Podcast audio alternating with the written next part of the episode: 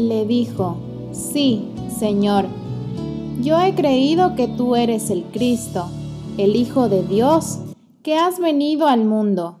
Habiendo dicho esto, fue y llamó a María su hermana, diciéndole en secreto, El Maestro está aquí y te llama. Esta es una historia de cuatro actos. Si estudiamos los encuentros de las personas con Jesús, muchas veces encontramos este mismo patrón. En el caso de Marta y María, se dio así. Primer acto. Marta, la que antes levantaba la voz y se quejaba de que su hermana no la ayudaba, le llevó a María buenas noticias en secreto. Probablemente en ese momento no era lo más sensato armar mucho revuelo por la llegada de Jesús. También podemos aprender que algunos corazones solo son receptivos a los llamados en secreto, con dulzura y tacto. Segundo acto. María, al oír esto, se levantó de prisa y fue a él. Tercer acto. Jesús se acercó a la tumba y llamó a Lázaro, quien resucitó y salió. Cuarto acto.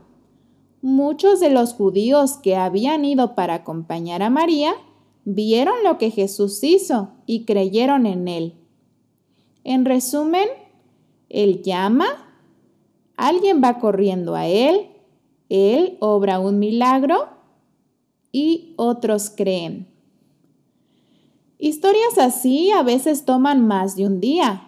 Pueden resultar incomprensibles y estar plagadas de interrogantes sin respuesta.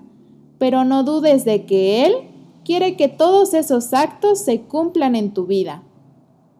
Cristo no solo tenía que pensar en quienes amaba en Betania, tenía que considerar la educación de sus discípulos. Ellos habían de ser sus representantes ante el mundo, para que la bendición del Padre pudiese abarcar a todos. Por su bien, permitió que Lázaro muriese. Si le hubiese devuelto la salud cuando estaba enfermo, el milagro, que es la evidencia más positiva de su carácter divino, no se habría realizado. Confiémosles nuestra vida a Jesús Dejemos que Él escriba la historia.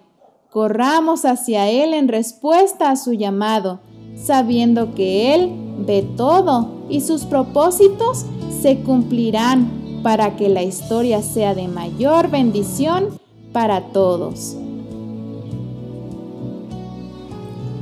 Hoy camino con Dios, el matinal en podcast cortos para aquellos que disfrutamos de escuchar la palabra que tengas un excelente día y no te olvides de compartir.